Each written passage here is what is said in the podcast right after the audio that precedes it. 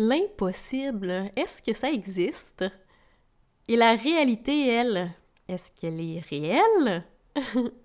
c'est quoi la différence entre une activité et un processus? Quand on parle d'une fonction, est-ce qu'on parle seulement d'une perception ou est-ce que c'est aussi un phénomène physique? Est-ce qu'il y a des émotions dans la raison Bienvenue dans l'univers étrange des phénomènes à six dimensions. Et oui, vous avez bien entendu six dimensions.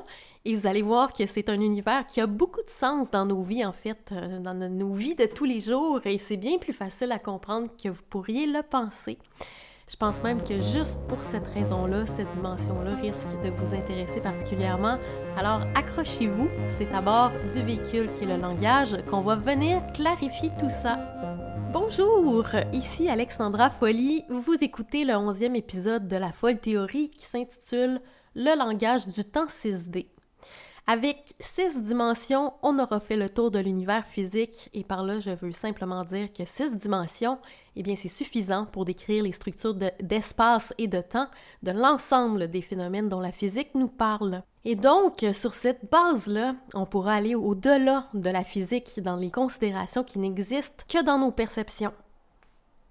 Euh, en passant, si vous trouvez que ma voix a changé, eh bien euh, non, c'est, pas en raison de la nouvelle année, mais la, COVID m'aime beaucoup et généralement elle aime aussi prendre son temps avec moi, donc euh, c'est juste que cette fois-là, je me suis dit que pour la quatrième fois, je n'allais peut-être pas cesser mes activités parce que là, commence à prendre un petit peu trop de mon temps. Alors, allô à vous de sa part aussi. J'en profite aussi pour vous souhaiter une belle nouvelle année en santé. Hein, je semble placée à l'instant pour vous en parler et je vous souhaite beaucoup, beaucoup d'amour, de succès dans vos entreprises et qui sait peut-être aussi dans vos nouvelles résolutions.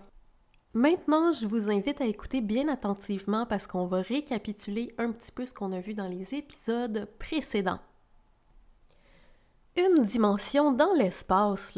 Est-ce que vous vous souvenez, c'est quoi? C'est des valeurs. Et dans le temps, une dimension, c'est quoi? C'est des variations. Et les valeurs et les variations, c'est comment? C'est une approche logique qui est quantitative, c'est des mesures, c'est des informations, et donc on est dans un univers abstrait. On en parle dans le langage avec des adverbes, des nombres, des préfixes, des prépositions et des conjonctions. Par exemple, dans le champ du réel, on peut dire que quelque chose est peu ou très réel, ou que c'est irréel ou surréaliste. C'est un petit peu comme une ligne abstraite sur laquelle on peut lire des quantités, des grandeurs et des mesures. Maintenant, deux dimensions, imaginez une surface. Il y a une valeur qui varie sur un axe selon la valeur sur l'autre axe. Et ça, ça nous donne quoi? Ça nous donne des fréquences et ça se perçoit à travers des sensations et des aspects. Donc, c'est une approche logique qualitative. Deux dimensions, souvenez-vous, c'est l'univers où les apparences apparaissent et ça s'exprime dans le langage avec des adjectifs par exemple, c'est réel. C'est réel! Rendu à trois dimensions, les phénomènes sont des ensembles formés par la valeur 1D des aspects 2D, donc ça forme des configurations qui permettent d'identifier des entités concrètes ou bien des choses abstraites. Ces choses-là, on peut en parler dans le langage avec des noms ou bien avec des substantifs. Par exemple, concrètement, si je dis la salopette, eh bien, c'est la valeur d'ensemble de ce que c'est que la salopette dans tous les aspects qu'on lui attribue. C'est une approche logique attributive. Et si je reprends mon exemple avec le mot réel, ça donne le réel, c'est-à-dire l'ensemble de ce qui a l'aspect réel quatre dimensions. C'est la variation 1D des entités 3D dans le temps. Donc, c'est des activités, c'est des forces qui produisent des événements dans un temps linéaire. C'est le temps concret du déroulement de la réalité qu'on perçoit en analysant l'enchaînement des causes et des effets. Donc, c'est une approche logique analytique. Alors, dans le langage, on exprime la 4D avec des verbes au mode indicatif, par exemple, au présent, je réalise, au passé, elle réalisait, ou au futur, nous réaliserons. Et puis la force d'action dans le verbe réaliser peut donner lieu à un réalisateur, c'est-à-dire la personne qui réalise. Réalisateur, c'est le substantif verbal défini par l'action de réaliser. Enfin, on a vu que cinq dimensions en physique, c'est la durée 1D des forces 4D, donc l'énergie. Et dans le domaine abstrait, c'est la valeur 1D des activités 4D, donc on parle de relations. La 5D, c'est l'étendue des possibilités. Elle comporte un temps apparent à deux dimensions et ces phénomènes d'énergie et de possibilités-là, ben, on les perçoit par des sentiments et par des appréciations. Donc, c'est une approche logique appréciative. Ces perceptions après appréciatives, c'est dur de dire beaucoup euh, de, de fois appréciatives. Ces perceptions appréciatives-là, on les exprime dans le langage avec les modes conditionnels et subjonctifs. Par exemple, on réaliserait ou il faudrait qu'on réalise. Ça parle de possibilités dans des surfaces de temps. Bon, là, vous avez probablement deviné que la suite logique, c'est la 6D et qu'on peut la décomposer comme la variation 1D des énergies 5D. Et ça, ça nous donne trois dimensions d'espace et trois dimensions de temps. Alors, c'est quoi des phénomènes physiques à six dimensions? Déjà dans l'épisode précédent, on a vu que rendu à cinq dimensions, ça devient parfois plus facile d'identifier des phénomènes dans les domaines linguistiques, psychologiques et abstraits que dans le domaine physique.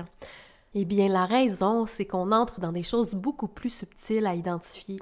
Et ça, c'est pas parce que les équations en physique ne sont pas fiables. En fait, elles sont vraiment fiables, mais c'est plutôt parce que le débat porte davantage sur l'interprétation qu'on fait des événements quantiques dans la perception humaine. Alors, quand on arrive à six dimensions, vous comprenez bien que c'est encore plus subtil et c'est encore moins facile d'identifier les phénomènes du domaine physique par rapport au domaine abstrait et psychologique. Et donc, c'est ce qu'on va faire maintenant. Plutôt que de parler en termes physiques de variation d'énergie, hein, on est dans la physique, variation 1D d'énergie 5D, on va parler en termes abstraits d'intensité 1D, des possibilités 5D ou de valeur 1D des relations 5D. Alors, c'est quoi la 6D? Eh bien, la valeur d'ensemble des relations, c'est le type d'activité que des combinaisons et des variations de relations de tout genre peuvent engendrer. Autrement dit, la 6D, c'est l'identification des circuits de connexion, de liaison et de relations, et on va voir que ça marche autant dans les domaines abstraits psychologiques que dans le domaine physique. Dans notre perception, quand on identifie un circuit de relation des choses, c'est qu'on attribue une valeur à des activités potentielles. Par exemple, si j'utilise la clé de la voiture, ça va déclencher une circulation d'électricité qui, à son tour, va allumer le moteur, qui va pouvoir faire tourner les roues de la voiture, qui va pouvoir avancer. Vous voyez que dans ce circuit-là de relations, il y a une succession d'événements hypothétiques et ces événements-là, ben, ils ont une valeur de cohérence d'ensemble qu'on appelle une fonction.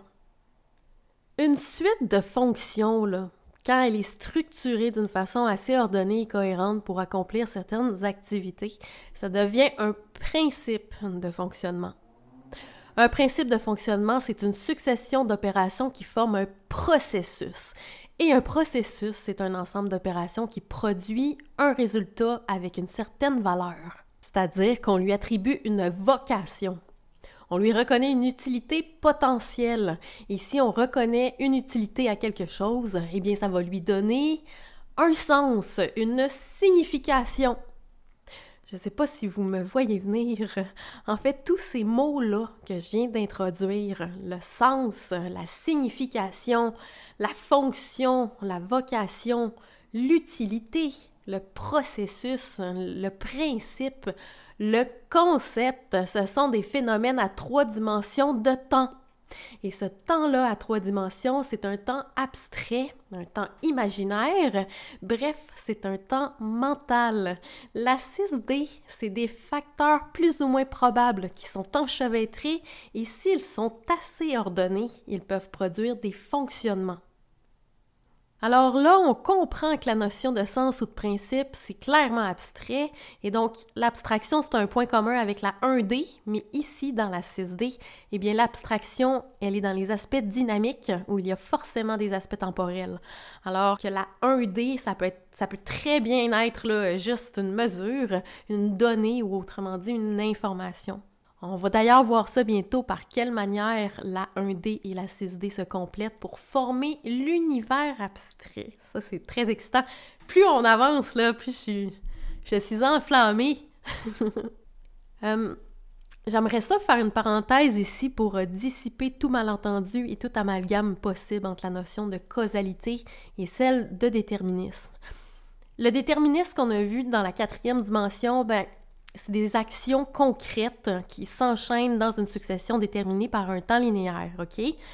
Et oui, dans ce temps linéaire-là, chaque état instantané détermine bien le suivant dans une logique de causalité. On a vu ensuite que la 5D, c'est un univers quantique indéterministe avec un temps de possibilité. Ça, ça ne signifie pas pour autant que la notion de causalité a disparu. Ça signifie juste qu'une même cause peut avoir plusieurs effets probabilistes et donc indéterministes. Rendu à six dimensions, on pourrait penser que l'enchaînement de causes à effets qui forment des fonctions nous ramène au déterminisme, mais ce n'est pas le cas. Un même circuit de relation peut engendrer différentes fonctions. Et surtout, une fonction, ça existe même quand le circuit n'est pas complet et quand l'activité ne se produit pas concrètement. Par exemple, les différentes pièces d'une voiture, ben, ça forme déjà la fonction de la voiture, même quand il n'y a pas d'essence dans le réservoir, et à la limite, même quand les pièces ne sont même pas assemblées. Même s'il y a de la causalité, on n'est pas du tout dans un temps d'événement concret déterministe, et c'est bien un temps hypothétique où il faudrait que ceci se produise pour que ça, ça engendre cela. pour dire plus simplement, il y a effectivement de la causalité dans le déterminisme, mais il n'y a pas nécessairement de déterminisme dans la causalité. Ça a l'air pareil, mais c'est justement ça qui fait la différence entre la 4D déterministe, qui est un temps linéaire où l'activité se produit sans perception de fonction, et la 6D avec son temps volumique, où la causalité engendre la notion de fonction. Je referme la parenthèse là-dessus. La valeur 1D des relations 5D, c'est une expression abstraite et traduite dans le domaine physique, ben, ça correspond à la durée 1D de l'énergie 5D, autrement dit à la variation de l'énergie, à sa circulation. Je répète, la valeur des relations, ça correspond à la circulation de l'énergie. Ça, ça veut dire que l'énergie pourrait emprunter certains circuits et que ça pourrait avoir certains effets en termes d'activité. Alors, un circuit d'énergie qui est conçu pour engendrer une certaine activité, eh bien, on appelle ça un mécanisme. Par exemple, une horloge, c'est un mécanisme, comme un moteur, c'est aussi un mécanisme. Un mécanisme, c'est des objets qui ont une structure dans trois dimensions d'espace, et cette structure spatiale-là, elle fait apparaître des fonctions. Après, qu'est-ce qui fait que ces fonctions-là ont plus ou moins de probabilité de se concrétiser? Eh bien, souvenez-vous, on avait vu dans les épisodes précédents que la probabilité, ça implique deux dimensions de temps et que c'est une affaire d'énergie 5D. C'est clair que s'il n'y a pas d'énergie disponible, ben il n'y a pas d'action possible non plus. Mais quand il y a un mécanisme qui existe, même s'il n'y a pas d'énergie disponible pour le faire fonctionner, donc pas de possibilité que ça fonctionne, eh bien le circuit que l'énergie prendrait si elle était disponible fait que la fonction existe dans trois dimensions de temps, donc six dimensions en tout. Alors, la vocation de rouler qui est associée à la voiture, elle existe même quand il n'y a aucune possibilité qu'elle roule. On pourrait penser que la vocation est purement imaginaire et qu'elle n'existe que dans nos perceptions. Pourtant, lorsque le mécanisme est actif, la fonction elle est vérifiée concrètement, elle se manifeste physiquement dans la production de l'activité. La fonction, elle est donc à la fois distincte et indissociable de l'activité. La fonction, elle englobe l'activité, elle la contient, elle la comprend. J'imagine que vous voyez maintenant à quel point le temps à trois dimensions est abstrait parce qu'il est plus abstrait qu'une probabilité. Récapitulons ce que je veux dire par aller du plus concret au plus abstrait. Une activité ou une absence d'activité, ça se produit sur une ligne de temps qui, elle, est le temps concret. Une possibilité, c'est une surface de temps, tout comme l'impossibilité, qui est simplement une possibilité nulle. Enfin, les fonctions ou l'absence de fonctions, c'est des volumes de temps. Alors, on peut dire que la fonction est plus abstraite que l'impossibilité.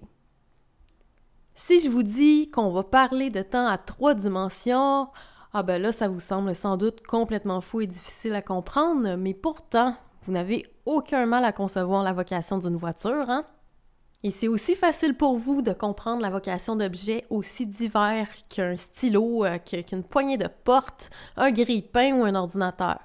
Alors vous voyez, vous êtes capable de vous représenter des phénomènes à six dimensions et vous le faites même très naturellement dans votre vie quotidienne. Vous percevez déjà des connexions possibles entre les choses, comme un marteau, un clou et une planche de bois. Vous pourriez d'ailleurs me parler de leur fonction et de leur vocation sans difficulté, mais on peut quand même se demander si ce temps-là à trois dimensions existe autrement que dans notre imagination. Eh bien, la réponse est oui, très vraisemblablement, mais pour arriver à cette conclusion-là, on va continuer l'analyse sémantique encore un tout petit peu. Comment parle-t-on des phénomènes à six dimensions dans le langage? Eh bien, comme pour les phénomènes de moindre dimension, on utilise des suffixes spécifiques. Alors, prenons notre exemple habituel qui est la racine réelle. Un d c'est peu ou beaucoup dans le champ du réel. 2D, c'est réel.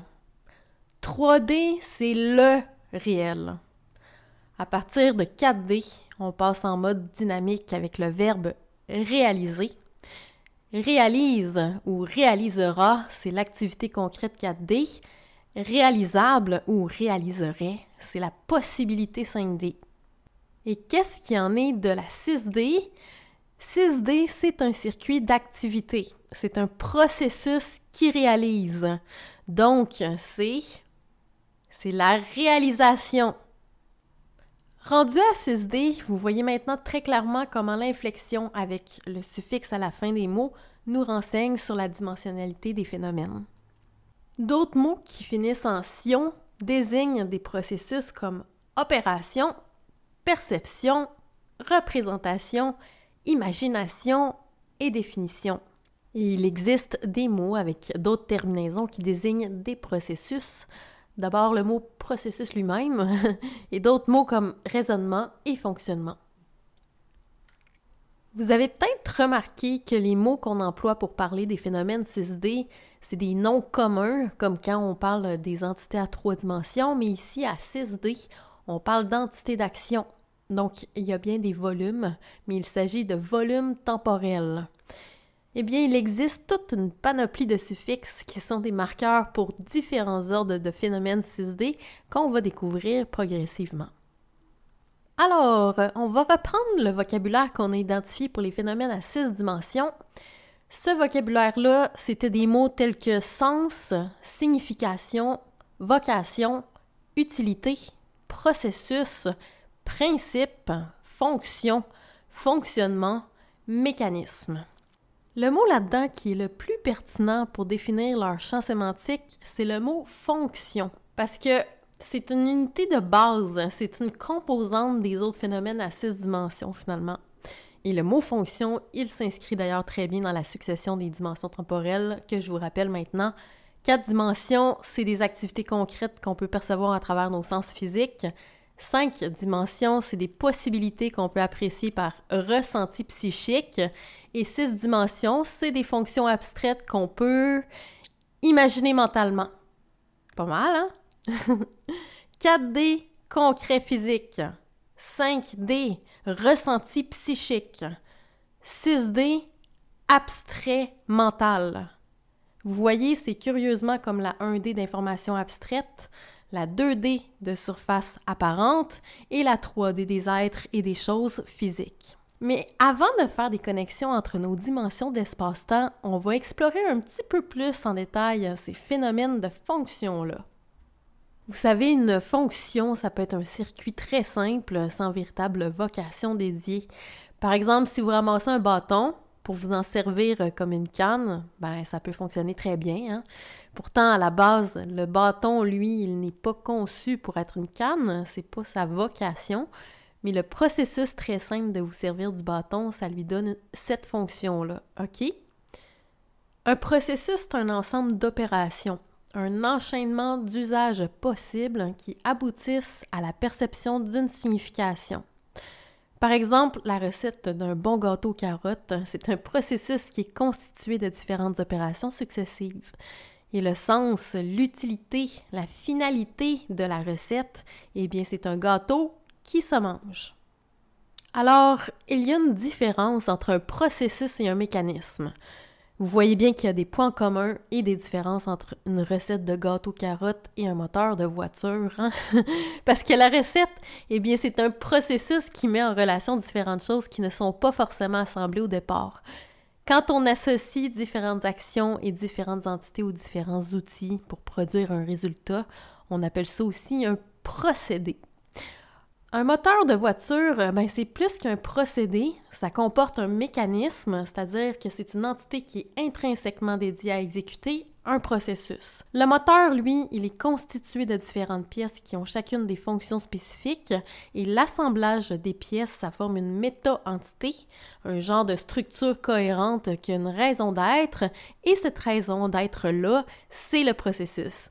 Alors, un objet physique comme ça qui comporte un mécanisme, on appelle ça une machine ou un appareil. La raison d'être ou l'utilité de l'appareil, on appelle ça une vocation et son processus, on appelle ça un fonctionnement. Donc, une machine a une vocation liée à son fonctionnement. Ça fait trois types de phénomènes différents qui ont tous six dimensions. Ces différents ordres de phénomènes 6D ils dépendent des sous-ensembles qui forment la structure à six dimensions de l'espace-temps. Dans le prochain épisode, on va voir qu'il y a trois grands ordres de phénomènes 6D, le processus, le sens et l'identité. Alors c'est là qu'on va mettre le doigt sur les structures mêmes de la signification, de la conscience et de la représentation. Mais ça, ça va être, comme je vous dis dans le prochain épisode, un épisode indispensable pour comprendre comment on comprend. Alors, je vous dis à très bientôt.